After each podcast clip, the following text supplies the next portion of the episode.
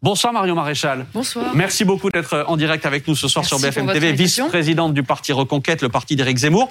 Qu'est-ce que vous dites ce soir au gouvernement? Tenez bon? Non, je ne dis pas ça. Je dis au gouvernement euh, que certes une réforme est nécessaire, mais qu'il y a, selon nous, à Reconquête, mmh. euh, un certain nombre de prérequis qui ne sont pas remplis et qui me font dire que si cette réforme est prise en l'état sans tenir compte, on y reviendra certainement, de la politique de l'emploi et de la question de la natalité, eh bien, il est vraisemblable que d'ici quelques années, on soit obligé de nouveau de réformer mmh. parce qu'on aura pris uniquement l'aspect comptable de court terme et on n'aura pas pris le contexte euh, général. Je disais tenez bon parce que, euh, et on va en parler dans une seconde, euh, ce qui est proposé aujourd'hui par Emmanuel Macron est très très proche en réalité de ce que proposait Éric Zemmour pendant la présidentielle. On va en reparler dans, dans une seconde encore une fois. vous serez interrogé ce soir et je les salue par Charles Consigny. Bonsoir Charles. Bonsoir Maxime. Avocat et écrivain par Pauline Simonet qui est là évidemment et par Pablo Piovivien. Bonsoir Pablo. Bonsoir. rédacteur en chef de la revue Regard. J'ai donc regardé Marion Maréchal ce que proposait Éric Zemmour à la présidentielle pour les retraites. Âge de départ à 64 ans, petite retraite réévaluée, index senior, index senior, favoriser le cumul emploi-retraite. C'est exactement ce que veut aujourd'hui Emmanuel Macron. Malgré tout, vous nous dites ce soir, non, c'est pas tout à fait ça. Alors, ce qui est, non, mais ce qui est amusant, c'est qu'en effet, vous avez raison de le dire. Aujourd'hui, Emmanuel Macron reprend, parce que c'est dans ce sens-là, en l'occurrence, un certain nombre de propositions qui avaient été faites par Éric Zemmour euh, à l'époque. Je ne dis pas, je, manifestement, il nous a compris. Non, mais en tout cas, je ne dis pas qu'évidemment, on remet en cause les positions de, de, la présidentielle. On dit juste que ces propositions, elles s'inscrivaient dans une vision générale de la politique.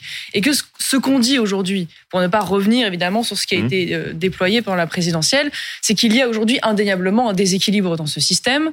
Euh, euh, alors, sans parler de faillite, parce que là, pour le coup, le mot est tout à fait excessif, mais qu'il y a un, un déséquilibre qui, d'ailleurs, dans tous les cas de figure présentés par le corps, est attesté et qui a un certain nombre de conséquences. Alors, évidemment, évidemment la mhm. question du financement des pensions, euh, la question bien sûr du poids des cotisations sociales, hein, qui joue à la fois pour euh, les patrons sur la compétitivité des entreprises et aussi sur les salariés euh, en termes de pouvoir d'achat, la question de la productivité du pays, parce qu'évidemment, moins il y a de personnes qui travaillent, moins il y a de mmh. personnes qui travaillent longtemps, moins il y a de productivité. Et donc, parce qu'il y a tous ces déséquilibres, il faut pouvoir, euh, bien sûr, y répondre. Néanmoins, et c'est là le bémol que, mmh. que, que, je mets et sur lequel, pour nous, Emmanuel Macron a un aveuglement total, n'a pas de réponse, mmh. c'est qu'à l'issue de la mise en place de cette réforme, il n'est absolument pas garanti qu'il y ait une augmentation générale du nombre euh, d'actifs. Parce que vous dites qu'il y, a autre chose, il y a, d'autres mesures à prendre. Euh, on vient au bémol euh, dans un instant, mais simplement. Oui, mais c'est très important. Oui, je sais bien. Parce que si le but c'est qu'in fine il n'y ait pas suffisamment d'actifs et qu'on se retrouve en fait avec une réforme qui ne fait que transférer la question des pensions de retraite vers des prestations sociales de personnes qui n'arrivent pas à aller au bout de la retraite, hmm. c'est quand même un vrai sujet. J'ai bien compris, mais quand même, sur le cœur, la retraite à 64 ans par exemple, les Français n'en veulent pas. Donc vous défendez aujourd'hui, comme le gouvernement, une réforme qui est impopulaire. On défend en effet l'allongement de la durée de cotisation, ça, il n'y a pas de sujet. Moi, je comprends très bien l'exaspération des Français. Ça remet pas en cause d'ailleurs le fait qu'on défende la reconquête cette mesure, mais je comprends l'exaspération des Français qui, à mon avis, est mue par un sentiment d'injustice. Je, pense comprendre, et, et, et, je le partage à certains égards, qu'ils ont le sentiment pour beaucoup d'être les premiers à être sollicités pour travailler davantage, faire des efforts, alors qu'en parallèle, euh, on ne voit pas véritablement d'efforts de la part de l'État, à la fois dans la lutte contre la fraude. Hein. Je rappelle que les chiffres de la Cour des comptes, c'est quand même 8 milliards de fraudes aux prestations sociales euh, à l'étranger, pour ne citer que ça. Euh, on ne voit pas d'efforts de gaspillage sur la bureaucratie. On ne voit rien qui est fait contre le dumping social, qui est mmh. vécu comme une véritable injustice dans de nombreuses filières et qui continue encore aujourd'hui de laminer notre industrie. Je rappelle qu'il y a quand même 17 000 emplois industriels qui ont été perdus depuis 2017, malgré les grandes promesses de relocalisation, de réindustrialisation. Il y a, on voit, les Français voient récemment encore la France donner un milliard d'euros à l'Afrique du Sud, dont j'ai vu d'ailleurs qu'il venait de s'aligner sur l'axe russo-chinois. Donc, si vous voulez, je pense que j'entends tout, ça, ça, on essaie de rester sur les retraites. Simplement. Non, mais c'est très important parce que je, l'analyse que je vous donne, elle est probablement euh, euh, partiel. Mais ce que je veux dire, euh, c'est qu'aujourd'hui, le sentiment d'exaspération des Français, mmh. je crois qu'il tient moins en tant à la réforme en tant que telle mmh. qu'à un sentiment plus général d'injustice et au fait qu'on demande des efforts et en parallèle, on n'a pas de politique positive qui leur permettent d'avoir une perspective rassurante sur la question de l'emploi. Mais du coup, est-ce que vous dites, comme Éric Zemmour, que ceux qui veulent revenir à la retraite, en tout cas l'âge légal de départ à 60 ans, sont des irresponsables? C'est le cas de, du Rassemblement national de Marine Le Pen, par exemple je ne sais pas s'il a employé ce terme oui, exactement. Oui, je l'ai réécouté là aujourd'hui. Ce, ce qui est sûr, c'est que si on en est là aujourd'hui, c'est parce que depuis la réforme de François Mitterrand, euh, mmh. qui a en effet euh, ramené l'âge légal de 65 à 60 ans, nous n'avons eu de cesse depuis, de réforme après réforme, d'essayer de rattraper mmh. ce qui a été fait à ce moment-là. Indéniablement, euh, aujourd'hui, la moyenne des pays européens, c'est 65 ans, vous savez, pour le, le départ à la retraite. Indéniablement, le fait que nous ayons baissé à 60 ans à cette époque de manière oui, irresponsable, fait qu'aujourd'hui, notre système des retraites est financé par la dette. Donc c'est objectivement un problème. Et c'est objectivement un problème, euh, si vous voulez, euh, moins sur le, le, le, le principe et l'échelle euh, que sur le... Enfin, plutôt sur le principe que sur l'échelle. Je m'explique. C'est-à-dire qu'aujourd'hui, on a un gouvernement euh, qui euh, dépense de manière inconsidérée, d'ailleurs dans tous les domaines. Hein, c'est la mmh. distribution frénétique de chèques. Euh, et à ce titre, c'est vrai que je comprends que les Français leur en veuillent de se dire en fait vous vous êtes dans la politique du quoi qu'il en coûte. Il ne semble avoir aucune limite pour l'ensemble des dépenses, mais en revanche pour les retraites, ça ça pose un problème. Alors déjà première chose, mmh. il faut quand même rappeler aux Français que ce déficit qui certes est, relativement faible eu égard à l'ensemble des dépenses, n'est pas consolidé avec le régime des, de la fonction publique et des régimes spéciaux, parce que si on parle, et on en parlera peut-être, euh, du déficit qui est lié à la fonction publique, on atteint, et aux régimes spéciaux, près de 40 milliards de déficit par an. Donc ça, c'est une première chose. Ensuite, sur la question de la dette, et ça, c'est quelque chose d'important à dire aux Français, c'est, selon nous, à Reconquête, c'est moins euh, euh, comment dire, l'obsession d'une espèce de rigueur comptable budgétaire que derrière la volonté euh, de, de, garantir l'indépendance française. Parce que la dette, c'est aussi malheureusement euh, un, entraînement de servilité. et on le voit bien en Italie, vis-à-vis de l'Union européenne notamment. Je reviens toujours à cette même contradiction. Euh, si on regarde les derniers sondages, sondage ELAB qu'on a publié hier soir, 72% des Français euh, en tout cas interrogés par Elab, sont opposés à cette réforme. 72%, plus 6 points en une semaine. Comment est-ce que vous, résolvez cette contradiction entre... Non, mais vous semblez m'en faire un argument. Non, non, attendez, mais, je, je, Comment vous résolvez cette contradiction entre... vous savez, de ne pas être absolument en phase avec l'opinion publique, ça peut oui, arriver. Mais c'est compliqué, c'est compliqué, quand, c'est compliqué quand on est euh, responsable politique euh, comme vous, comme Éric Zemmour, qui mettait en permanence au centre de votre discours la volonté du peuple, mais, monsieur... de dire là, bah, écoutez, écoutons le peuple, euh, par exemple, par référendum, je ne sais pas. Moi, j'ai jamais dit que je m'opposais d'une quelconque manière au fait qu'il puisse y avoir un référendum. Hein. J'ai pas de problème là-dessus. Ce que je veux dire, c'est qu'on ne fait pas nos opinions politiques en fonction des sondages.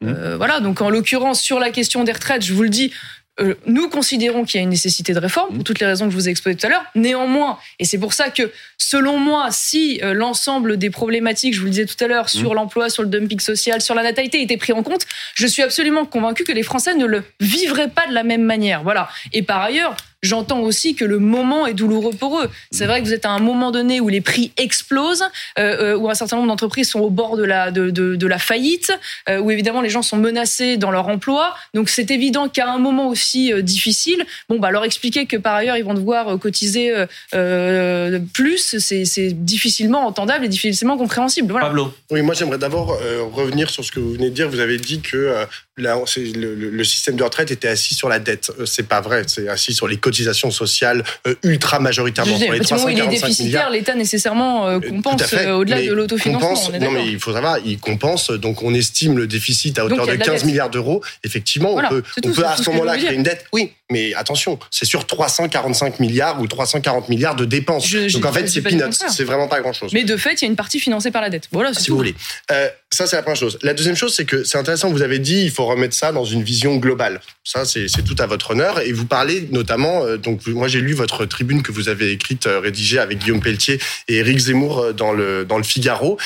et dans cette tribune, en gros, vous mettez la natalité, la politique, une politique nataliste en avant, et vous dites en gros, oh bah il suffit de faire un chèque de 10 000 balles aux, aux ménages. Peu caricatural quand même. Bah, c'est vraiment ce qui a écrit noir sur blanc. que ça qui est dit. Mais il suffit pas de. Alors qu'est-ce que c'est Qu'est-ce que c'est pour vous une politique nataliste Parce que en vérité, en vérité, allez-y. non, attendez, la, la, mesure dont parle Pablo, oui, c'est 10 000 euros au ménage. J'ai pas nié qu'il y ait les spectateurs comprennent bien. C'est euh, faire, donner, apporter une aide de 10 000 euros aux familles en milieu rural euh, qui euh. Ça fait une forme de prime de naissance finalement, mais pour les territoires aujourd'hui qui sont dans un état de désertification et qui donc ont besoin d'être mmh. d'être repeuplés. Euh, la seule chose que je dis, je ne nie pas du tout qu'il y ait cette mesure. Je nie le fait que d'un claquement de doigts, on dit bon bah c'est bon, mais la prime de naissance et tout est réglé. Ce qu'on ce qu'on veut dire à travers cela. Et d'ailleurs, c'est pas révolutionnaire hein, comme raisonnement. Hein. Mmh. C'est simplement de dire qu'aujourd'hui, notre système de répartition, qui est une garantie bon, bah, d'égalité et de protection pour tous, est appuyé, je vais pas vous l'apprendre, sur le nombre de cotisants par rapport au, nombre de, de, personnes qui reçoivent les pensions. Et mmh. qu'aujourd'hui, il y a un déséquilibre qui va en s'aggravant parce qu'il y a de moins en moins de cotisants pour de plus en plus de retraités. Ok, bon, ça, c'est pas un scoop. Sauf que mécaniquement, quand on dit ça, euh, la réponse naturelle qui devrait être celle du gouvernement, c'est de dire nous devons donc faire en sorte qu'il y ait demain davantage de cotisants et donc mmh. euh, alimenter la natalité. Au bah, passage, ils disent euh, faire travailler les seniors, par exemple. Et, vous en parlez aussi d'ailleurs. Sûr, mais bien sûr. Mais ce que je veux dire, c'est qu'aujourd'hui, quand vous êtes, et d'ailleurs c'est un chiffre tout récent, face à un phénomène de société qui va vers, et c'est le record d'ailleurs de dénatalité depuis mmh. quasiment la Seconde Guerre mondiale, si je ne m'abuse, c'est qu'il y a un vrai sujet de société. Voilà. Et donc une politique de natalité, pour vous répondre, elle passe par un certain nombre de, mesures d'accompagnement. Je pense, et j'en sais quelque chose, moi qui suis maman, euh, euh, à une politique beaucoup plus ambitieuse, par exemple, sur l'accueil des jeunes enfants à travers les crèches. Je pense, pourquoi pas, à une prime euh, de naissance dès le premier enfant, hein, ce qui n'est ce qui n'est pas faire rentrer la raison d'État, en gros, dans la vie familiale. C'est-à-dire faire. Moi, ça me paraît très fasciste, euh, genre comme comme proposition en fait. Pourquoi fasciste? Parce ah, que c'est faire rentrer en fait, là, et encore une fois, je me répète, la raison d'État dans la vie familiale, ah bah, dans le couple. Je, je, suis pas en train de dire qu'il faut contraindre les gens. Je suis en train de vous dire que par exemple, je savais pas par exemple que la Suède était fasciste ou que les pays du Nord étaient fascistes. Il y avait des modèles de congés parentaux qui étaient des modèles. Bah, excusez-moi. Mais ça, c'est un accompagnement, en fait, de, de, de, la maternité comme la prime de, naissance, comme l'accueil des jeunes enfants. On mais c'est pas, pour ça, en fait, que vous avez Est-ce que vous faites des enfants Est-ce que vous auriez fait un enfant, par exemple, parce qu'on vous aurait donné un chèque de 10 000 ah bah, balles Moi, je peux vous dire, je suis convaincu. Bah pas uniquement, loin de là, surtout dans les territoires qui souffrent de désertification, je vais vous répondre. En revanche, ce qui est sûr, c'est que je pense qu'il y a beaucoup de familles et beaucoup de femmes mmh. qui aimeraient euh, faire plus d'enfants ou un enfant de plus et qui ne le font pas parce que bah, c'est compliqué sur le plan professionnel, c'est compliqué dans l'organisation avec la vie personnelle et que je vous assure que la question de la crèche, vous avez l'air de balayer ça d'un revers de main, c'est une, vraie, euh, c'est une vraie angoisse. C'est la question du congé euh, parental aussi parce qu'aujourd'hui, l'indemnisation, elle est quand même relativement, relativement faible et relativement mmh. courte. Voilà. Donc, je pense qu'il y a quand même des choses des axes à prendre et qui ne sont pas pris aujourd'hui. Pourquoi? Parce qu'en fait, l'idéologie aujourd'hui de ce gouvernement, ça n'est pas d'encourager la natalité euh, française, c'est de faire venir de l'immigration. Ah. Pardon, je ne vais pas vous surprendre. On en parlera tout à l'heure. C'est exactement ce qui est en train de se passer. Je voulais justement en parler parce que euh, je ne suis pas tout à fait d'accord avec ce qu'a dit euh, Pablo. Moi, je pense que y a, les, les, États ont toujours euh, essayé de, enfin les gouvernements et les États ont toujours essayé d'influer sur leur politique de natalité dans un sens ou dans un autre. Euh, pour, en France, on a des allocations familiales de, de, depuis très longtemps, euh, bon, qui ont même été réduites euh, pour accompagner la parentalité, des années. Pas pour oui, obliger les femmes à avoir des enfants. Mais hein. ah, bah, les allocations familiales. Je pas dans les chambres à coucher obliger les femmes à faire des enfants. Pardon, mais les, les, allocations familiales et et notamment récemment la volonté de certains mmh. responsables politiques de d'avoir de, nouveau une politique familiale, c'est pas seulement pour accompagner la, la, parentalité, c'est aussi pour que les gens aient des enfants, c'est pour inciter les gens à avoir des enfants.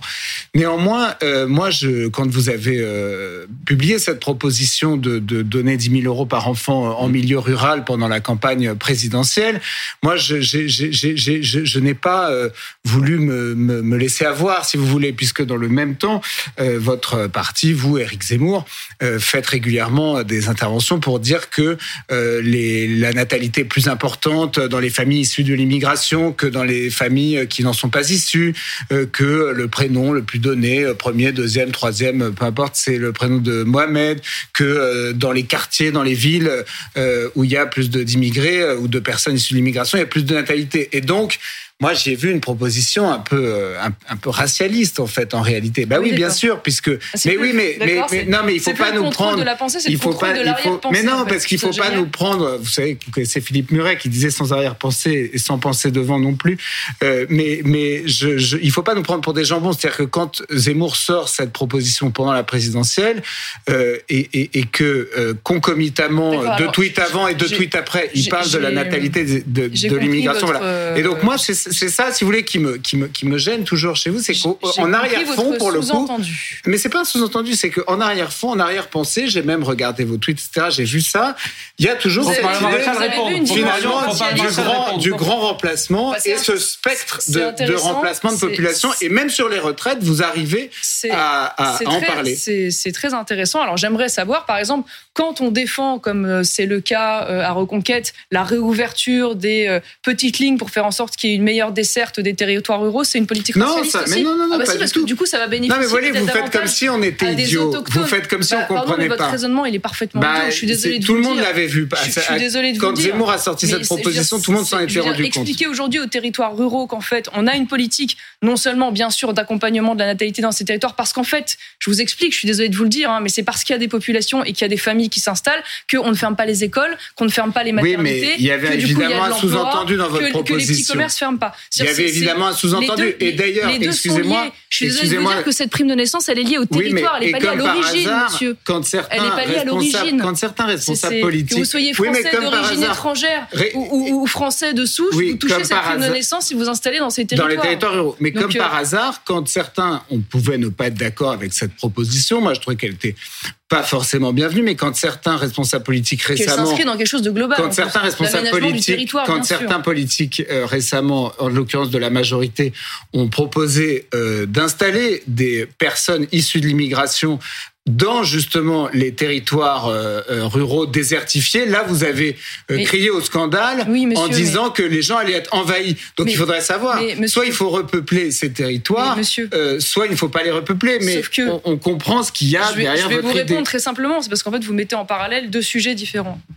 Pourquoi nous nous sommes opposés à la répartition de ces migrants dans les territoires? Déjà, pour une première raison, c'est que la plupart du temps, les populations euh, qui vivent sur ces territoires, ils sont opposés. On parle là à l'instant de respect du peuple. À Calac, par exemple, je vous donne quand même une déclaration du maire que j'ai trouvé absolument formidable. Donc Calac, le village breton Mm. où devait être réparti euh, un certain nombre de migrants, le, le maire a expliqué qu'il ne ferait pas de référendum local parce que sinon la population s'y opposerait. Voilà. Bon, donc déjà, je pense que ça, Il y c'est a un sans- argument. mais il y a sans doute complètement aussi idiot. plein de gens Vous qui avez dit qu'on pouvait être Mais- impopulaire mais- Attendez, Mais attendez, Mais attendez. indépend- indépendamment de cela, indépendamment de cela, euh, je suis désolée de vous dire, manifestement, ça ne vous saute pas au visage, mais ça saute au visage de beaucoup de Français. Aujourd'hui, l'importation d'une immigration de masse, principalement issue euh, d'ailleurs de, l'exercice de droits individuels et non pas d'un choix d'ailleurs lié à des besoins euh, euh, sur le plan des métiers ou, du travail, qui est une immigration donc massive, familiale, à bas niveau socio-professionnel, pose un certain nombre de problèmes dans la société, des problèmes bien sûr identitaires et culturels, euh, des problèmes d'ordre religieux, des problèmes d'ordre sociaux, des problèmes d'ordre économique et des problèmes d'ordre sécuritaire. Oui, mais Je donc vous voulez bien, donc ne vous prendre- voulez bien une Donc, natalité. ce que je suis en train vous de vous dire, vous, monsieur, êtes, vous êtes bien Non, non, opposé. Laissez-moi finir, s'il vous plaît. J'ai Bon, bien d'accord, je- compris votre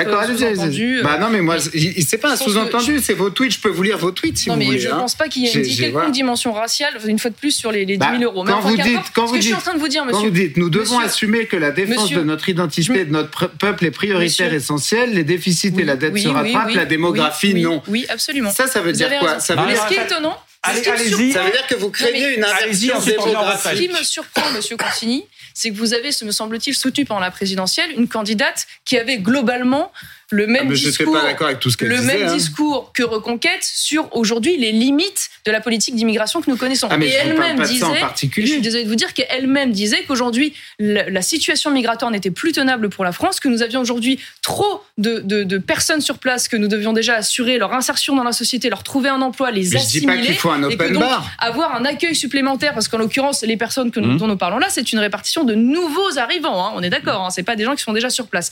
C'était évidemment euh, insoutenable pour la société et pour ces territoires qui avaient déjà un certain nombre de difficultés. C'est tout. Voilà. Oui, mais en Si vous l'occurrence- ne on va- on va cela se mettre d'accord et sur une voir chose. des On va sous-entendus se mettre d'accord sur une chose. sordides, On ou- est parti des retraites en passant par la natalité pour arriver à l'immigration. Oui, mais justement, Non, voilà. mais attendez, ça que je veux dire, c'est que précisément pour les Charles. retraites, pour les retraites, euh, l'immigration, ça pourrait être une réponse sur les retraites. C'est par exemple la réponse qu'a trouvée l'Allemagne. Et je constate que comme ça va pas avec vos vues anti-immigration, bah, vous êtes Ah bah je, complètement je- bloqué je- sur le je sujet. vous confirme, monsieur, si tant est que vous aviez un doute, en effet, je ne considère pas qu'aujourd'hui l'immigration est la bonne solution. On va de revenir sur l'immigration que nous avons en France pour toutes Dans les raisons que je un vous ai exposées Maréchal. tout à l'heure. On Et va revenir sur le l'actualité- sujet de l'immigration, pardon. L'actualité pardon, encore récente qui s'est passée Gare du Nord devrait peut-être vous convaincre. Moi, je ne suis pas un divers. Attendez, on va parler, pardon, on va parler de l'immigration dans un instant Un parce qu'on a des nouveaux chiffres publiés aujourd'hui par le ministère de l'Intérieur. C'est l'actualité de ce jour. Évidemment, on va en parler. Je reviens tout de même à ce qui est dans la tête de tous les Français en ce moment, la réforme des retraites. Cette grève et ces manifestations qui sont prévues le 31 janvier. Écoutez ce que dit ce soir Jean-Luc Mélenchon, place de la République, retraite au flambeau. Il appelle à la grève générale. Et vous savez que le 31, on a une consigne de grève générale Je pense que la grève générale va être bien suivie le 31. Je crois que le pays est focalisé sur la question des retraites. Les gens euh, suivent les consignes, attendent les consignes. Le sujet est dans tous les esprits. Et vous allez le voir euh, au fil des, des mobilisations. Je crois que c'est quelque chose qui est enraciné dans les esprits. Le 31 va être un jour euh, très spécial, vous allez voir. La grève générale, est-ce que vous avez peur du blocage du pays? Pas peur, en tout cas, oui, je vais pas vous dire que je, je suis enchantée à l'idée qu'une fois de plus, on se retrouve avec un blocage euh, des transports, d'un certain nombre de services euh, indispensables. Je pense que les Français ont, en souffrent et en, et en, ont largement soupé, y compris pendant les, les, vacances. Ce que, ce que je vais vous dire euh, va probablement vous déplaire. Hein. Je, je, je, concède volontiers qu'il y ait une opposition à la réforme mmh. telle qu'elle est présentée euh, aujourd'hui. Je crois aussi qu'elle est euh, la manifestation d'une opposition à, à, Emmanuel Macron et à la personne d'Emmanuel Macron. Hein. C'est un peu un, un, catalyseur finalement. Mais au-delà de ça, je crois que ce, ce que nous voyons aujourd'hui dans ces manifestations, c'est aussi l'expression d'une France euh, ultra syndiqué, disons-le, qui mmh. vient défendre aussi euh, euh, des régimes et, et, des avantages qui sont ceux notamment des régimes spéciaux et de la fonction publique. Attends, vous dites que, crois... que ces images-là, ce ne sont pas la France pas exclusivement, en tout cas ce que je constate, et on lui d'ailleurs regarder les slogans, regarder euh, les, les, drapeaux, regarder la composition, c'est oui, je pense très largement euh, la France ultra syndiquée, euh, qui donc pour moi, oui, n'est pas tout à fait légitime à porter, on le voit là-bas, IRD, FO, CGT et compagnie, qui n'est pas tout à fait légitime à porter la voix des Français pour une raison simple, c'est que je considère aujourd'hui que notre système syndical est désuet et, et, et devenu illégitime parce qu'il représente une infime part en fait des salariés, du privé 8% mmh. et quasiment 10% dans le public, et qu'il vit de, de, en réalité de moins de leurs cotisations que des, de, des, des mais, taxes mais, mais ce qu'ils portent, vous l'avez vu, ce qu'ils portent a un écho. Je ne vais pas être obnubilé par notre sondage et par les autres sondages, mais ce qu'il porte, cette opposition qu'il porte, elle a un écho. Alors, ils la portent en effet, mais ils la portent avec euh, leur vision et leurs propositions qui, une fois de plus, je suis convaincue, n'est pas tout à fait celle de l'ensemble des Français. Preuve en est, moi, je, je, je, je, pense, et en tout cas, je, je défends mmh. cela, que si aujourd'hui nous sommes dans la situation, une fois de plus, de devoir réformer le système général euh, du privé, c'est parce que nous devons aussi porter à bout de bras euh, les régimes spéciaux. Bon, là, ce mmh. sera réglé dans un certain nombre d'années, probablement trop lentement d'ailleurs, mais aussi la question du différentiel entre le régime de la fonction publique et la régime du privé. Et une fois de plus, aujourd'hui, je crois qu'il ne se justifie plus d'avoir de telles différences. Et j'ai quand même le sentiment, vous me l'enlèverez pas, que quand je regarde ces images, bon, bah, en effet, j'ai plus davantage l'impression d'avoir euh, ceux qui bénéficient euh, prioritairement du système et qui sont dans la rue d'abord pour défendre ce système. Alors, Pablo, fais nom de la tête. Pablo. Oui, non, juste euh, d'abord sur le soutien. Effectivement, il y a un, il y a un, un soutien à la, aux mobilisations contre la réforme. Pas au blocage. Eh ben, s'il y a, une, il y a un soutien au blocage, si. c'est justement dans le sondage et là, c'est 57%. Pardon de revenir au sondage. Exactement. 57% des personnes interrogées et ça progresse de semaine en semaine. J'ai pas eu les mêmes choses que vous. Mais bon. Ne s'opposerait pas à un blocage s'il avait lieu. Exactement. Donc ça veut dire que, en fait, les Français sont contrairement à ce que vous dites, sont aussi non, derrière les actions syndicales aujourd'hui, derrière l'intersyndicale. Ce que je crois, c'est qu'en tout cas, euh, ils veulent indéniablement un rapport de force avec le gouvernement, puisqu'ils ont le sentiment. Les Français et les Françaises. Oui, oui, les Français et les Françaises mmh. en général. Voilà. En revanche, je, je, je, je, doute quand même que les Français veuillent voir pendant leurs vacances l'ensemble des transports arrêtés, voir potentiellement une fois de plus les raffineries mmh. à l'arrêt. Enfin, bon, je, Et puis la question, c'est ne s'opposerait pas à un blocage. De ça, euh, la question, elle, est, elle, elle, elle, elle, elle n'incite pas les gens à répondre oui, c'est-à-dire à vous opposer à un blocage. Ça ne veut pas dire que vous êtes pour ou contre le blocage. Ça veut dire est-ce que vous allez euh, physiquement aller vous opposer à un blocage. D'accord, d'accord.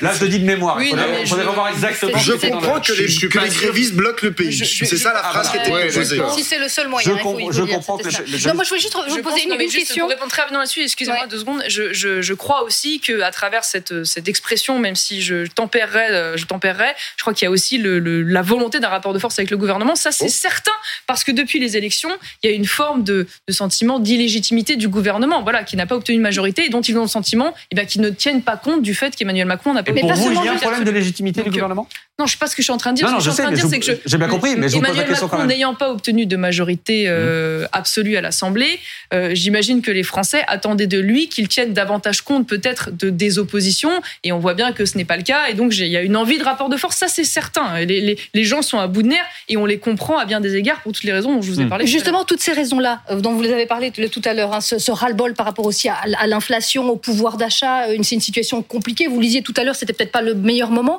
mais du coup, est-ce que vous, vous n'êtes pas complètement à contre-courant. Est-ce que euh, ce qui est au cœur des Français, c'est cette question du pouvoir d'achat, euh, ces problèmes effectivement liés à l'inflation? Et vous, vous nous avez encore parlé tout à l'heure d'immigration, de, de, démographie. Est-ce que vous n'êtes pas passé à côté de ce qui importe le plus pour les Français? Est-ce qu'a compris un peu plus le Rassemblement national aujourd'hui? Vous parlez de quoi? Sur la réforme des retraites? Sur, sur le pouvoir d'achat. Sur la question du pouvoir d'achat? Mais écoutez, ça c'est un reproche qui a été fait pendant la campagne euh, présidentielle et qui a été euh, dit mmh. et répété. Bon, en l'occurrence, moi qui ai vécu cette campagne de l'intérieur, j'ai vu, euh, j'ai vu Emmanuel Macron, j'ai vu Éric Zemmour. On va la garder celle-là. On va la garder.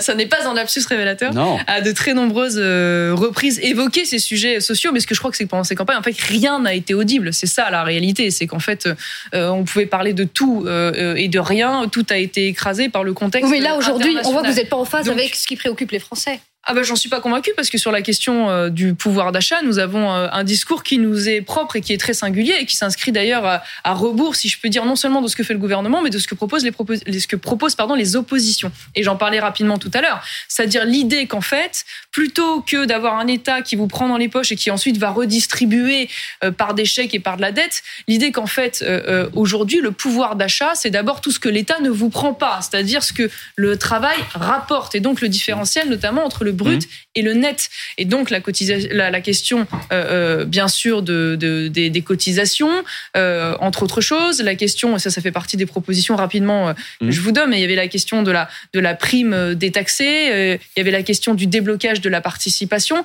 En fait, c'est un, un paradigme complètement différent. En revanche, ça induit, c'est vrai, si vous voulez obtenir ces résultats, eh bien de faire des économies non seulement sur les dépenses sociales aujourd'hui qui écrase en fait toutes les autres dépenses de l'État et en particulier les dépenses régaliennes. On est à 850 milliards quasiment aujourd'hui de dépenses mmh. euh, annuelles. Enfin, c'est complètement délirant. Sur 1000 euros de dépenses publiques, imaginez, il y a 575 pour la protection sociale. Mais ils sont pas attachés les Français à la protection sociale. dans la poche des Français. Ils y sont attachés. Sauf que, sauf que, sauf que, en l'occurrence, et, tous les Français le mesurent, ça veut dire plus l'État euh, mmh. taxe plus l'État est censé redistribuer et plus les services publics se dégradent et plus les remboursements euh, euh, sont en train de diminuer. Donc c'est qu'il y a une raison derrière cela. C'est non seulement bien sûr que il y a de la fraude, je vous en parlais tout à l'heure, mhm. les, 8 milliards par exemple de prestations sociales à l'étranger. Vous voyez que c'est pas tout à fait les mêmes ordres de grandeur. Il y a de la gabegie, il y a de la gabegie, c'est une accumulation. Il y a oh. évidemment de la gabegie, il y a de la, il y a de la bureaucratie, c'est certain, et il y a une fois de plus aussi le coût de l'immigration. Je sais que vous allez dire que on y revient, tout, mais je suis désolée de vous dire.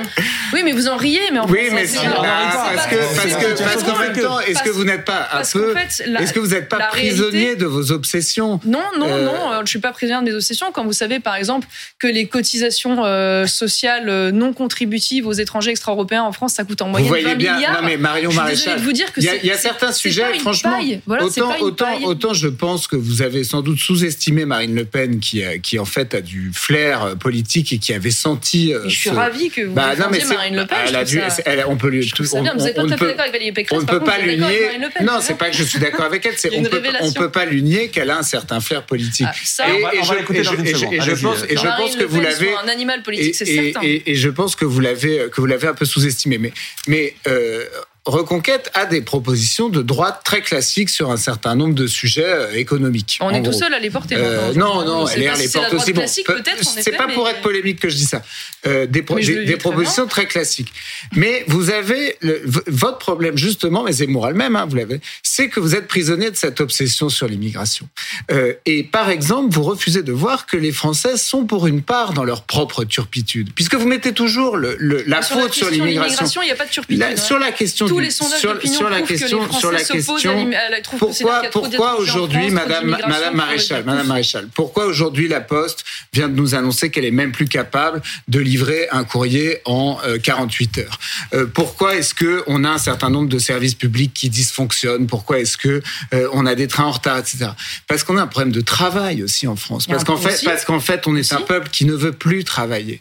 On est un peuple de gens qui ne veulent plus, ils veulent plus travailler, les Français. Et ça, et ça, et ça, vous devez c'est facile de dire et ça. vous devriez, mais par contre, c'est réel, les jeunes générations, c'est abominable. Euh, moi, je suis un jeune avocat indépendant. Euh, je, je, je, vois les uns et les autres dans les différents cabinets. On veut pas partir après telle heure. On veut faire du télétravail. On veut faire ça, on veut faire ça, etc. Et on a perdu le goût de l'effort en France. Et c'est d'ailleurs parce qu'on a perdu le goût de l'effort qu'on est tellement... Je vous rejoins sur une chose, c'est que je pense que cette perte de goût de l'effort, elle est davantage liée au fait que les gens ont le sentiment de ne pas être rémunérés à leur juste valeur. Ça peut être. Je suis convaincu que si les salaires correspondaient à l'effort fourni et qu'ils avaient un sentiment de capacité de progression, les gens s'investiraient davantage. Aujourd'hui, ils ont l'impression d'être sous-payés, d'où le fait que beaucoup d'ailleurs font le choix, euh, évidemment, euh, de l'assistanat, puisque finalement être au SMIC, euh, c'est quasiment pas intéressant parfois que d'être euh, hors, hors du système. Donc ça, c'est sûr que c'est un problème général. Oui, mais j'entends peu ce discours-là qui, à mon Mais sens. ça n'enlève pas le problème de l'immigration. Oui, mais ah bah voilà. Mais, ce- mais oui, mais ce, discours-là qui, qui, à mon sens, dit une, une certaine réalité de notre pays, qui, qui est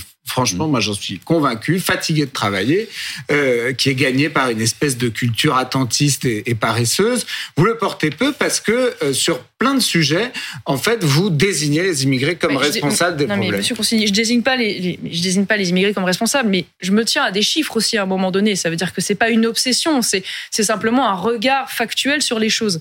Quand vous avez aujourd'hui parmi les étrangers, c'est des chiffres de l'Insee, 55% de taux d'inactivité, il y a un sujet quand même parce que cette inactivité, elle est quand même soutenue euh, et payée par les Français qui travaillent. Donc vous voulez me dire, ça ne compte pas, c'est pas important, c'est non, dérisoire, non. on pourrait se Peut-être bagarrer aussi, sur les peut-être chiffres. leur donner la possibilité de travailler. 55%, Oui, enfin, à un j'aimerais bien donné- vérifier quand même. Ah bah, c'est l'INSEE, vous pouvez Oui. vérifier, il n'y a Bah, pas de problème. je- Mais d'ailleurs, il Ah, mais donc, ils viennent la violer le travail des- des chiffres Français. C'est très intéressant. Souvent, ils n'ont pas la possibilité de travailler. et- hein, ce qui revient systématiquement, c'est les taux d'inactivité sont supérieurs chez les personnes euh, étrangères que euh, chez les Français. Donc c'est quand même qu'il y a un sujet. Et ce que je veux dire, c'est que d'ailleurs, au-delà de la question des ça contribue à un sentiment d'injustice. Et moi, je suis convaincue qu'une fois de plus, les Français, pour beaucoup, en ont marre de se dire on doit travailler plus pour porter à bout près de ça. Et no- notamment, notamment cette classe moyenne qui est toujours prise en étau entre, Mmh. c'est vrai, bah, parfois une France de l'assistanat qui abuse, même si heureusement c'est pas la majorité, euh, euh, et de l'autre une immigration euh, qui est portée à bout de bras, et elle qui se retrouve en fait à devoir soutenir J'ai pas bien, euh, compris qu'avec. Charles Consigny, dans mon dos, vous vous êtes mis d'accord pour toutes les cinq minutes revenir sur le thème de l'immigration, mais je tiens Alors, à moi, je décline toute C'est lui responsabilité. obsédé, en fait. Alors, Je pas du tiens- tout. C'est- C'est c'est Marion Maréchal toute seule je qui parle de tiens- l'immigration. hein, c'est on- pas moi. on- on- encore une fois, on va reparler. Mais Mais simplement, oui, vous mais- mais évoquiez je- Marine je- Le je Pen à conclus l'instant. juste là-dessus en disant oui, j'assume absolument et totalement que la question de l'immigration est une question fondamentale, Ça, on historique l'avait compris. et irréversible dans ses conséquences. Vous Ça, parliez de Marine Le Pen à l'instant, Charles Consigny. On va l'entendre, Marine Le Pen, en déplacement dans le Pas-de-Calais, à Isberg aujourd'hui, sur la réforme des retraites. Pour elle, pour Marine Le Pen, il y a des chances, vraiment, pour que ce projet n'aboutisse pas. J'espère, mais moi, je, vous savez que je suis assez optimiste sur le fait que cette loi ne passe Bah, pas. Il faut qu'on fasse pression sur les LR, hein, qui sont parfois prêts à se vendre pour pas grand-chose, et, et puis peut-être convaincre quelques députés de la majorité. Bon espoir que la réforme ne passe pas. Votre euh, tante, je le rappelle une fois, comme ça c'est fait, euh, veut une retraite à 60 ans.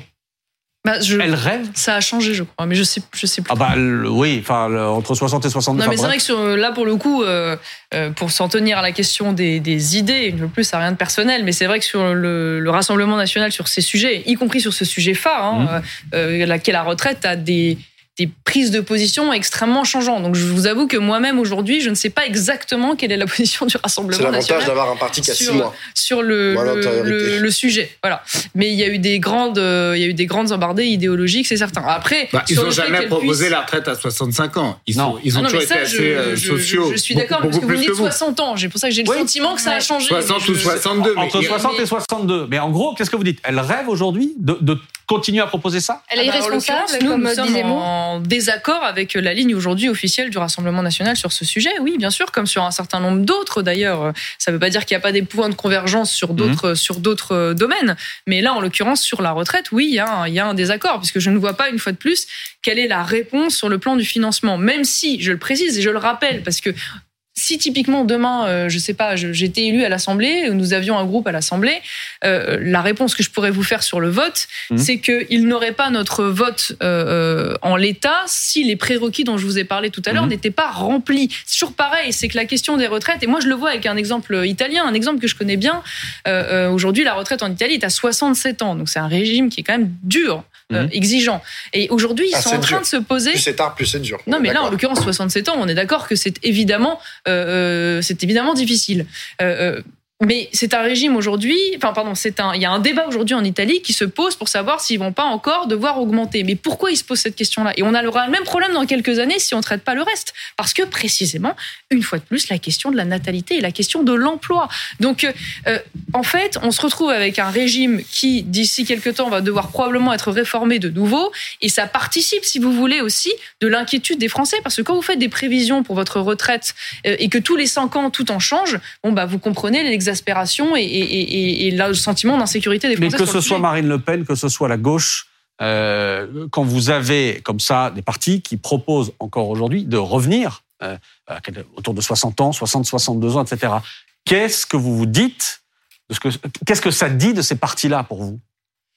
Je sais pas, je suis pas leur avocate. Il faudra demander directement à Marine Le Pen euh, pourquoi elle défend cette, cette proposition. Mais Moi, ils je, mentent, je vous crois qu'il y a, il me semble qu'il y a euh, une, une- une facilité dans une facilité dans le raisonnement, voilà, de Un mensonge, vous dit de, Charles de considérer. Mais c'est les Est-ce qu'ils discours- mentent aux Non, Français c'est les discours. Est-ce qu'ils qu'on- mentent Non, mais c'est les discours qu'on entend. Euh, c'est pas qu'ils mentent, c'est qu'ils ont leur regard sur la chose en disant oui, mais vous savez, finalement, 10, 15, 20 milliards de déficit, euh, c'est une paille, on dépense beaucoup plus et tout. Bon, c'est c'est un point de vue. Moi, ce que je crois, c'est que tout, tout est important. C'est-à-dire que quand on a un système qui est déséquilibré, on essaye d'apporter des réponses qui n'empêchent pas à côté, évidemment, euh, euh, qu'on euh, qu'on lutte contre les gabegies, contre la fraude et tout ce dont on a parlé depuis tout à l'heure. Voilà, bon, je pense qu'il y a...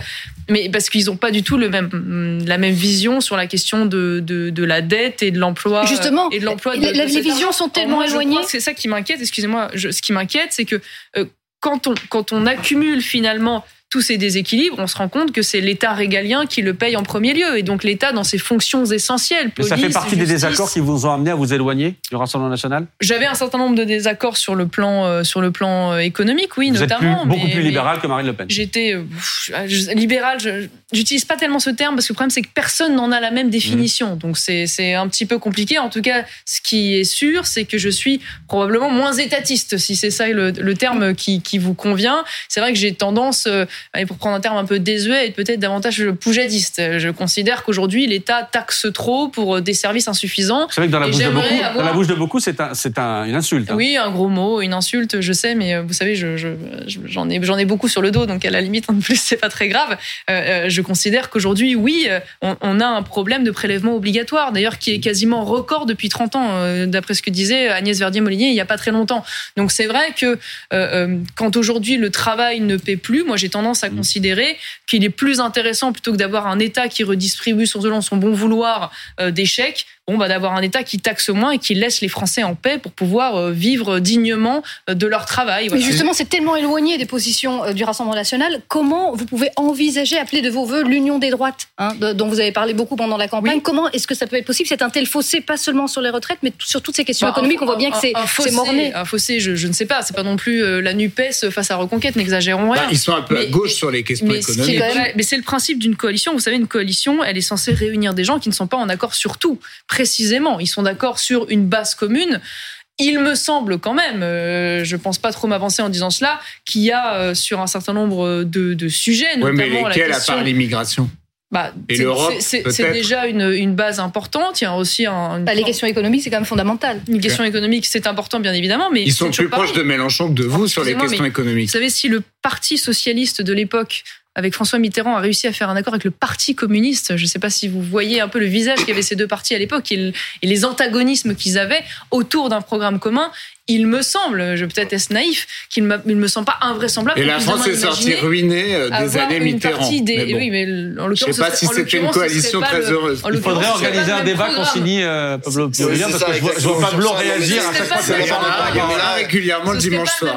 Alors, je attendez, on parlait je à l'instant. Pour le coup, il y avait le même horizon, hein, le PC et le PS. hein. Ce serait pas le On, même on parlait à l'instant de Marine Le Pen, de Jean-Luc Mélenchon. Je ne sais pas si vous avez vu dans le Parisien ce matin cet article, cette pleine page euh, dans le Parisien aujourd'hui en France. On va la voir. Encore eux. Point d'interrogation.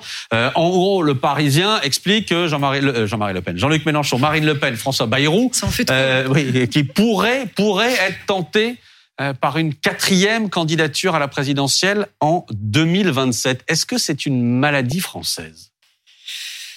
De, de se présenter à la présidentielle. Bah, non, écoutez, de, euh, de se présenter, puis de se représenter, puis de se représenter, puis de se re-représenter. C'est l'élection, c'est l'élection phare. hein. Donc c'est vrai que toutes les toutes les partis politiques se construisent autour de cela. Bon, ça me paraît pas parfaitement invraisemblable qu'après le score qu'a obtenu euh, Marine Le Pen, euh, elle ait envie potentiellement de repartir en 2027. Euh, ça veut pas dire que moi je suis je suis plus aujourd'hui dans ce mouvement. Donc Ouais, ouais. voilà, mais je je trouve pas ça totalement illégitime. Je trouve ça presque un peu dommage pour Jean-Luc Mélenchon parce que je dois vous avouer avoir lui avoir trouvé un certain panache. euh, euh, Scoop au ce soir sur lendemain- BFM au lendemain- non, mais c'est vrai, au lendemain de l'élection présidentielle, quand il fait ce, ce- voilà, ce- cette tirade et, et qui finit en disant faites mieux, j'avais trouvé ça. Voilà, je trouvais qu'il y avait du panache. voilà.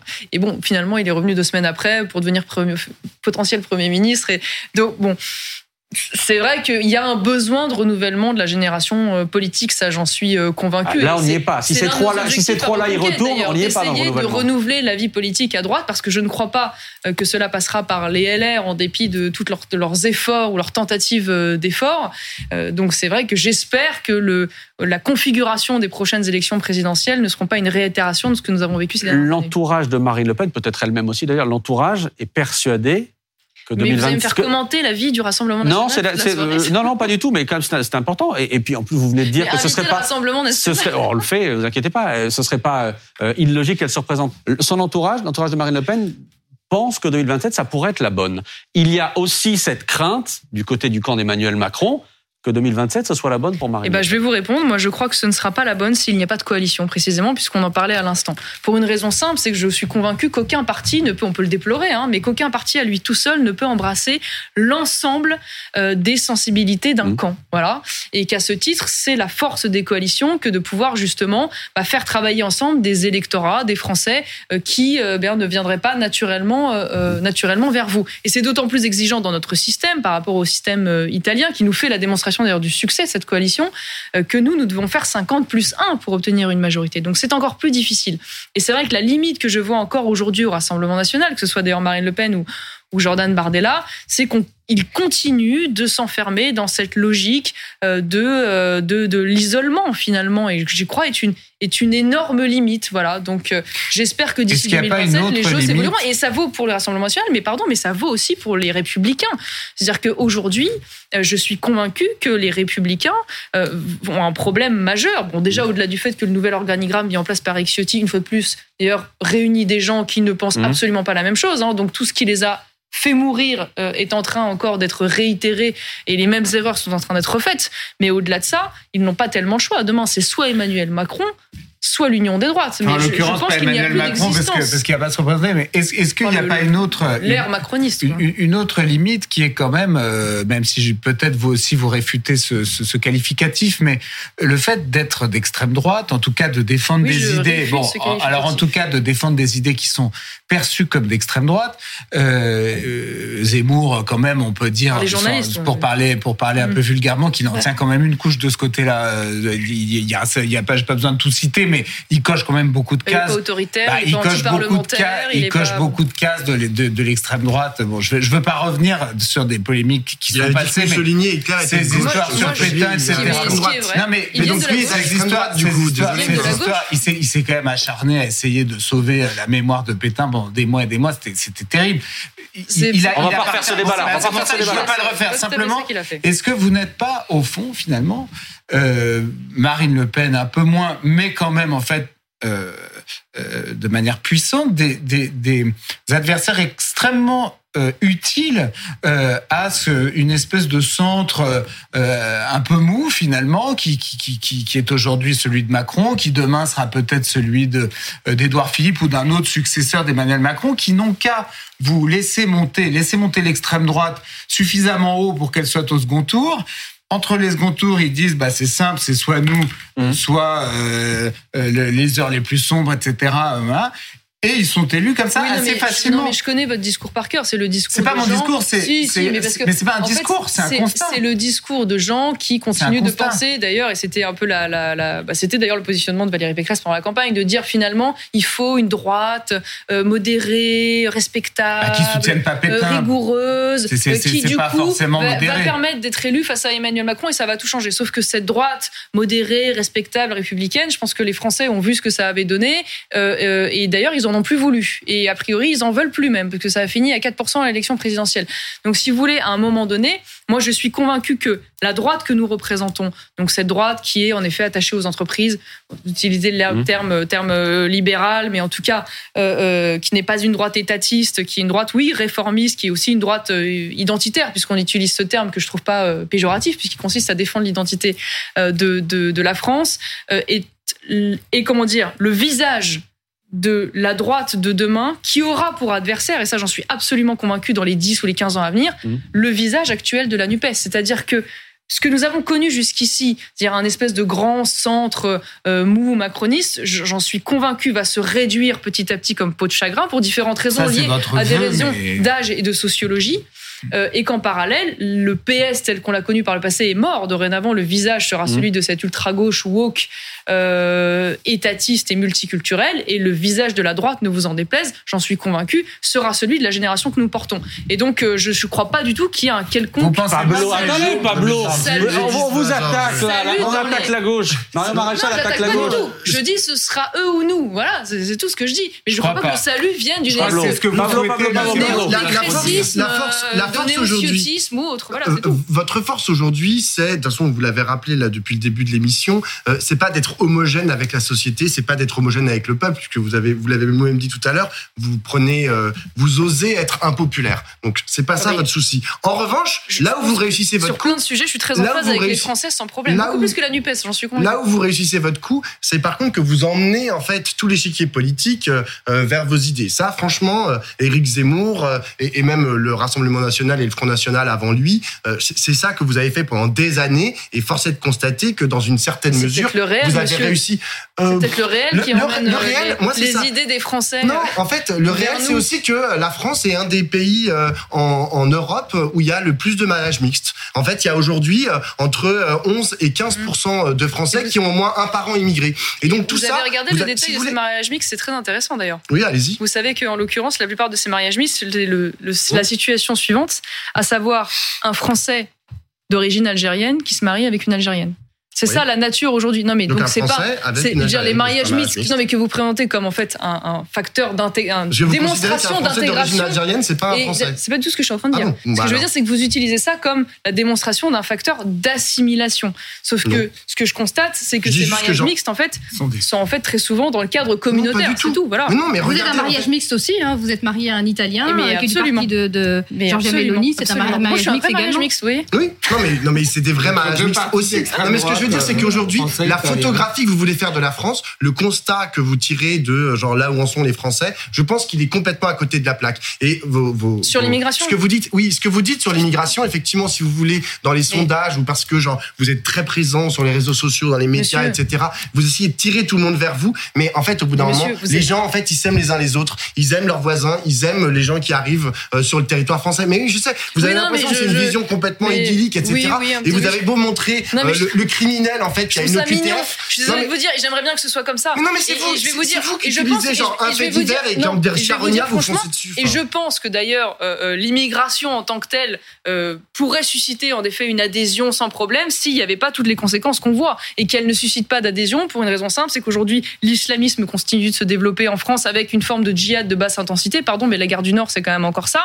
Qu'aujourd'hui il y a un communautarisme La gare qui du se Nord, c'est développe. un djihad- il y a un djihad de basse Oui, intensité c'est- à la oui gare bah du alors excusez-moi, quand un homme arrive en criant Allah Akbar et en sautant sur des gens Ça s'appelle à de- criminel, à coups de oui. voilà, c'est une, forme de criminel, djihad. ouais. Voilà, C'est une un forme de- criminel qui, à mon avis, en plus, c'est une forme de une forme de djihad. Je suis désolée de vous le dire, mais c'est comme ça d'ailleurs que les islamistes le qualifient. Ok, donc Gare du Nord, terre de djihad. quand- Non, mais pour tous les gens qui sont à Gare du Nord et qui le prennent tous les matins, que vous Bah, sachiez que le monsieur- Reconquête pense que Gare du Nord, c'est une terre de Je djihad. suis, dés- je suis désolée de vous dire qu'il y a eu euh, dans notre pays plus de 250 morts du terrorisme islamiste et ça s'appelle du djihad. Oui, ça s'appelle des djihadistes. Voilà. Il y a je suis ça, désolée. personne ne peut nier qu'il y a des problèmes de ne Je suis terrorisme. Exactement. Ah non, mais parce que vous avez l'air de vous moquer en disant Ah, France, terre de djihad. Bah, Non, mais je c'est nous de dire que genre, on a l'impression il y que a la des- Gare du Nord, on peut pas y aller. Moi, j'y vais il y a tous les des jours. gens qui sont va, morts en fait d'actes djihadistes Oui, mais ça, vous avez raison. Et Gare du Nord s'en est un. Voilà, ne Mm. vous en déplaise. Donc euh, oui, il y a des formes de On djihad va dans poser les choses pour l'immigration. oui, de ce fait-là, les Français en effet ont une réticence à la question de l'immigration, non pas tant parce qu'une personne est d'origine euh, étrangère et que donc parce qu'elle est étrangère on l'aime pas, mais c'est parce qu'il y a des conséquences bien sûr, une fois de plus sur la dislocation de la société. On va en parler.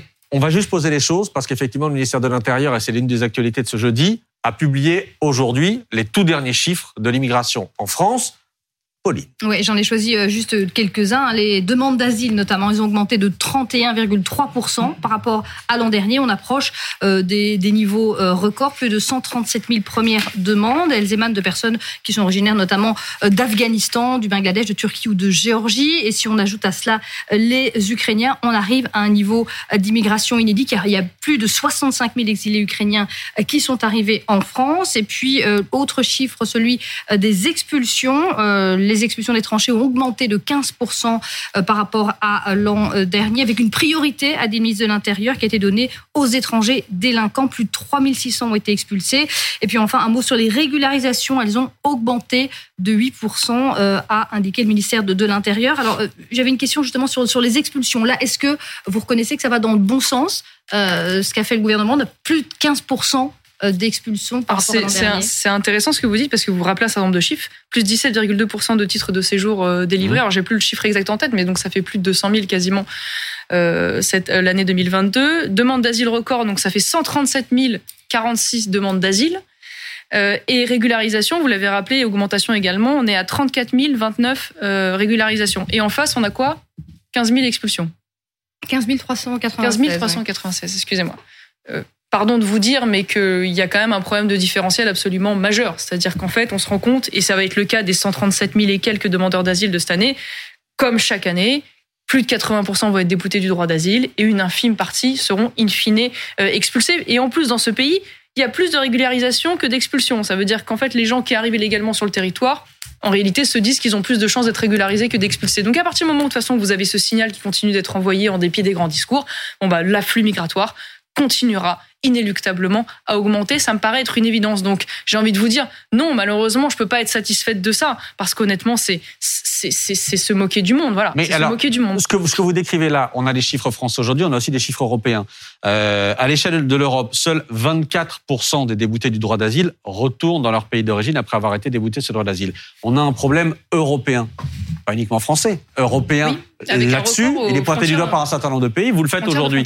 Euh, Est-ce que la réponse ne doit pas être européenne, justement la réponse doit être à la fois nationale et européenne. Européenne sur la question de la protection des frontières communes, ça c'est mmh. certain qu'il doit y avoir des efforts communs qui, sont, qui soient faits euh, aux frontières sensibles, évidemment. Le problème, c'est qu'aujourd'hui, il y, a, il y a une, divergence sur la question de la doctrine de Frontex. Ça veut dire qu'en fait, Frontex, qui normalement... Qui est chargé de surveiller les frontières voilà, européennes. Exactement, donc l'organisme chargé de surveiller les frontières, euh, devrait être un organisme de protection des frontières. Euh, or, en l'occurrence, elle est davantage vue et, et, et organisée par la Commission comme étant un organisme de surveillance des États afin qu'ils respectent correctement le droit des migrants. C'est ça qui est en train de se passer. C'est d'ailleurs ce qui a été à l'origine, notamment, de la démission de l'ancien président de Frontex, qui mmh. disait en fait, je, ne peux pas cohabiter avec ces deux doctrines contradictoires. Donc déjà, il y a une défaillance de l'Union européenne ce point de vue-là, ça c'est certain.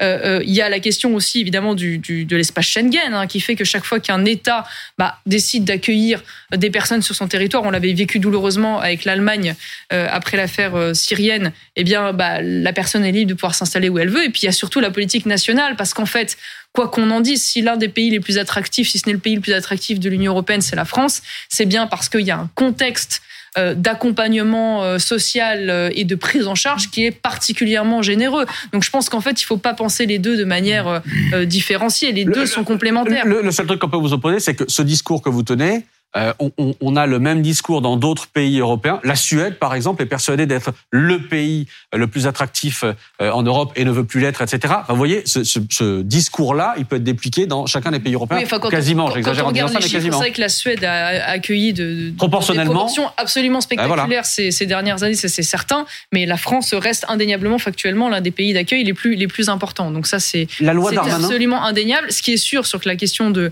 de la comment dire du retour aux frontières, c'est qu'une fois qu'une personne rentre sur le territoire, ça c'est certain, c'est très difficile de l'expulser mmh. pour différentes raisons. Donc il y a des marges de manœuvre indéniablement qui sont pas exploitées, mais c'est compliqué. D'où le fait d'être dans la d'être dans la dissuasion. Bah déjà le fait peut-être d'avoir des centres de rétention à disposition parce qu'on a, ça, c'est pas expulsé, ça, c'est sûr. Non mais d'accord, mais sauf que c'est la c'est la, la manière en fait de pouvoir contrôler ensuite la personne qui sera expulsée. Mais Il y a 3000 Sans places dans ce dans le dans le combien pays. vous en voulez Donc c'est donc il en faudrait au moins 7000, au moins. Donc si vous voulez le problème c'est qu'on a des- y avait euh, il y a à peu- il y on a- a des- il y a- co- combien il y a d'étrangers en situation irrégulière sur le territoire français? Alors c'est extraordinaire d'ailleurs dans ce pays, c'est marrant que vous alliez sur ce sujet parce qu'en fait on n'est pas capable de donner des chiffres à 100 000 près. Donc ça va selon les déclarations du gouvernement de 300 000 à 500 000 clandestins. Puisque de fait on n'arrive pas à alors, aller... Qu'est-ce que ça changerait aller- de passer à, à 7000 aller- aller- places dans, attendez. des- dans les centres Parce qu'en euh, fait, c'est sur les profils les plus sensibles. Et moi, j'ai envie de vous dire, il en faudrait probablement encore davantage. Mais c'est marrant parce qu'en fait, vous, vous allez dans mon sens. Bah non, non, mais je vous fait, pose vous des dites- questions. Combien Non, mais vous dites, il y a 300 de, Encore il y a davantage. 300 Il y en a 7, vous voulez 7000, il y a mais encore 300 davantage. Combien décisions. Ben, c'est simple, il y a 300 décisions d'expulsion par jour dans ce pays. Donc en fait, il en faudrait de façon considérable. Le problème, si vous voulez, c'est que vous, aujourd'hui, vous souhaiteriez qu'il y en ait de les- façon considérable des centres il de faudrait rétention aujourd'hui qu'il y aurait beaucoup plus de places de centres de rétention disponibles. Ça, c'est certain pour les profits les dans plus sensibles. proportion Une fois de plus, bah, je vous ai donné un chiffre euh, qui vous apparaît insatisfaisant, Moi, mais qui si avait voulez, été chiffré. C'est pour ça que je vous donne celui-ci. suis. Mais j'ai envie de vous dire, et c'est pour ça que je reviens, pardon, à ma pas déclaration du envie début. d'être dans un pays où on enferme les gens dans des centres de rétention. Bah, moi, j'ai envie d'être dans un pays où on, on fait respecter la loi. Voilà. Je suis Est-ce que la décision du Royaume-Uni, quand on rentre illégalement sur un territoire, ça veut dire du coup, si on est clandestin, on travaille au noir. Ça veut dire donc on paye pas ses impôts. Enfin, ça a beaucoup d'implications, vous savez, derrière. Ah, donc On a, on une loi qui arrive la semaine prochaine. Parce On a qu'ils une loi qui arrive. leurs impôts, on va les mettre dans des centres de rétention. Non, on a une, qu'ils on a une ont- loi qui arrive la semaine prochaine. Précisément là-dessus. Attendez, Charles, attendez, Charles. illégalement. Non, non, tout ça pour vous on, dire. a une, on a une loi qui arrive la semaine prochaine, euh, loi sur l'immigration qui arrive au Conseil des ministres, avec notamment une des mesures, euh, c'est euh, ce, le, le fait qu'il y ait, euh, comment dire, euh, un, un- une sorte de visa euh, pour les personnes qui, euh, en situation irrégulière, mais qui sont euh, dans, sur les métiers en tension et qui donc seraient finalement Oui, euh, euh, acceptées en France précisément parce qu'elles occupent un métier où on manque de main d'œuvre. Est-ce que ça, vous, vous Mais- criez euh, là-dessus en disant c'est impossible, c'est ingérable, ou est-ce que vous validez cette idée-là? Le problème, si vous voulez, c'est que c'est- ce, ce slogan de l'immigration choisie, j'ai l'impression qu'on l'entend depuis des décennies. Ça veut dire qu'on a de cesse d'expliquer aux Français, oui, alors finalement, vous vous rendez compte, il y a des métiers sur lesquels on n'arrive pas à trouver, Mhm. euh, euh, des, on n'arrive pas à recruter, donc on va faire venir de l'immigration pour compenser cela. Mais c'est Ça une réalité. Ce 25 sont les gens ans, qui travaillent dans le secteur 30 qui le ans disent. qu'on utilise cela, et il y a toujours des métiers en tension. Et on n'a toujours pas réglé le problème. Et en revanche, en parallèle, on se rend compte qu'il y a de plus en plus d'étrangers qui ont un taux d'in- d'inactivité, comme je vous le disais tout à l'heure. Donc en fait, euh, on voit bien que c'est une solution extrêmement partielle, qui n'apporte pas de solution majeure et qui en plus a plein d'autres conséquences sur la société. Je vais pas, euh, je vais pas y, y re- y revenir. Et surtout, ce qu'on oublie de dire aux Français, c'est qu'on a le sentiment quand Darmanin nous dit ça, euh, Gérald Darmanin, pardon, c'est que en fait cette immigration choisie va se substituer à l'immigration dite subie. C'est-à-dire l'immigration qui s'organise de manière un peu euh, euh, empirique euh, par l'exercice des droits individuels, donc qui est principalement une immigration familiale une fois de plus. Sauf que c'est pas ce qui va se passer.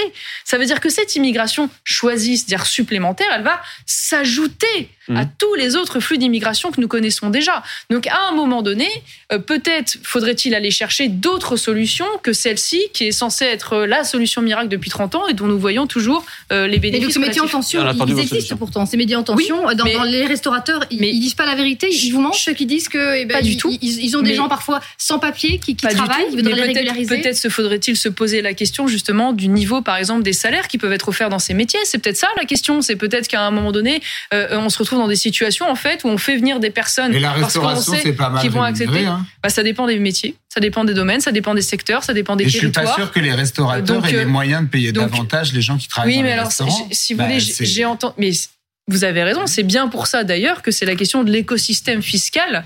Parce qu'en fait, l'État, c'est toujours pareil, le rôle Mmh. de l'État, c'est pas de se substituer au privé, c'est de mettre en place les conditions fiscales et réglementaires pour que le privé puisse se développer. Là où vous avez raison, c'est que ce sont des métiers où en effet, les employeurs ne peuvent pas se permettre parfois ou souvent de rémunérer correctement puisque le coût d'un salaire, c'est le double finalement de ce qui est versé euh, euh, aux salariés. Donc ça, c'est un vrai sujet, vous avez raison. Et moi, je pense que c'est question, la question centrale. Et j'entends très souvent, parce que je veux tordre le cou à cette idée, que, soi-disant, euh, on fait venir euh, des immigrés parce que les Français ne veulent pas le faire tel ou tel travail. Je rappelle quand même que sur ces métiers, qui sont souvent identifiés comme des métiers difficiles dans les travaux publics, ce genre de choses, euh, près de 80% euh, des personnes qui pratiquent ces métiers sont des Français. Donc, en fait, c'est une petite partie. Mmh. Pas négligeable, mais petite partie qui sont des étrangers. Donc en fait, les Français font quand même Oui, ces mais métiers. ma- ma- Donc madame tordons le cou à cela. Par exemple, dans la restauration, il y a D'un mot, s'il vous a- plaît. bah, dans la restauration, on a eu cet été énormément de témoignages de restaurateurs qui ne trouvaient pas de saisonniers. Euh, et c'est pas à cause de la rémunération, c'est qu'il y a plein de gens qui ne voulaient plus bosser comme saisonniers dans les dans les restaurants. Et c'est pour ça. En et 30 ça- secondes, et s'il c'est vous pour plaît, ça comme que Vous avez raison. Je vais très rapidement sur Bah la oui. question. Vous avez raison qu'il y a le parallèle de la question de l'assistanat, ça c'est certain. Et il y a le question, mais on n'aura pas le temps de le développer, de la formation professionnelle, parce qu'il y a aussi beaucoup de métiers. Je pour parle pas de la restauration. Ouais. Je parle pas de la restauration. Je parle de manière générale. Dans, par exemple, les métiers de l'industrie où on cherche souvent des ouvriers qualifiés. Je l'ai encore vécu en visitant une usine il y a pas très longtemps. Vous disiez de conditions de rémunération correctes et pas de recrutement, parce que il y a un problème dans la formation. Quand on voit les milliards qu'on met dedans, ça devrait être un vrai sujet aussi. On va parler de carrière, mais la vôtre. C'est une question qu'on n'a pas encore abordée ce soir et qu'on voulait aborder. La suite pour vous, c'est quoi? On vous voit ce soir défendre le programme euh, de reconquête, les idées de reconquête, le parti d'Éric Zemmour. La prochaine étape, c'est quoi? Les européennes l'année prochaine? Bah déjà, moi, mon, mon objectif aujourd'hui, c'est de faire grandir ce jeune mouvement, qui est quand même, euh, n'en déplaise, le grand fait politique de 2022, c'est qu'il y a un nouveau parti qui a émergé Mhm. et qui représente 2 millions et demi de Français, ce qui est quand même pas négligeable pour une toute jeune aventure politique. Donc Mais moi, qui a, mon fait 7, rôle... qui a fait 7% de la présidence. Oui, mais ce que je veux dire, c'est- un parti qui a un an d'existence. Mhm. Donc, euh, j'ai beaucoup d'aventures politiques qui aimeraient débuter avec 7%, croyez-moi. Et, et- et le rôle qui est le mien aujourd'hui, c'est de contribuer à mon niveau avec cette vice-présidence, à le, à le faire grandir, à l'installer, à le faire connaître en vue des élections euh, futures. Voilà, maintenant. euh, Parmi les élections futures, il y a les européennes. Est-ce que vous voulez être tête de liste aux européennes pour reconquête Alors j'ai déjà euh, signifié le fait qu'en effet ça, ça, ça m'intéresserait et que j'aimerais pouvoir euh, m'y rendre utile. Maintenant c'est une décision qui sera prise euh, entre nous de manière collective le moment venu et, et qui prendra en compte plein d'éléments, y compris d'ailleurs les candidats qui sont mis en place par, euh, par nos adversaires. Donc euh, pour l'instant je vous cache pas que c'est pas vraiment à l'ordre du jour puisqu'il y a beaucoup d'étapes euh, avant d'arriver à cela et Mais- notamment le projet. Mais il y a une frustration chez vous de ne pas avoir de mandat aujourd'hui? Bah, c'est vrai que moi j'ai toujours fait de la politique en ayant un mandat par le passé, notamment dans le dans le Vaucluse. J'ai une certaine nostalgie, euh, en particulier avec ce territoire auquel j'étais euh, particulièrement attachée. Donc ça c'est vrai que c'est une autre manière de faire de la politique. Euh, maintenant, euh, vous savez, il y a beaucoup de gens qui font de la politique euh, sans mandat, ça n'empêche pas, preuve en est. Et puis ce n'est, j'espère que partie remise avant qu'on ait un groupe à l'Assemblée la prochaine fois. Éric Zemmour, il vous soutient dans cette volonté d'aller vers les européennes? Ah bah, de toute façon, on est tous ensemble pour les européennes. Donc, euh, de toute façon, sur la question de la tête de liste, une fois de plus, euh, on choisira ensemble le moment venu. Mais si la question de fond, c'est est-ce qu'il y a une compétition ou une mauvaise ambiance, je ne sais pas, je vous rassure tout de suite, pas du tout. Parce que c'est ce qu'on peut lire, pour être très concret. Oui, mais on lit, on lit beaucoup de choses dans la presse qui sont pas tout à fait exactes. euh, que on- d'autres, Guillaume Pelletier, Nicolas Bay, etc., Et auraient aussi envie d'y aller. En, en l'occurrence, je vous rassure, tout ce petit monde euh, s'entend très bien, travaille très bien ensemble, et c'est l'une des choses d'ailleurs qui me rend très heureuse d'avoir fait ce choix pendant la présidentielle.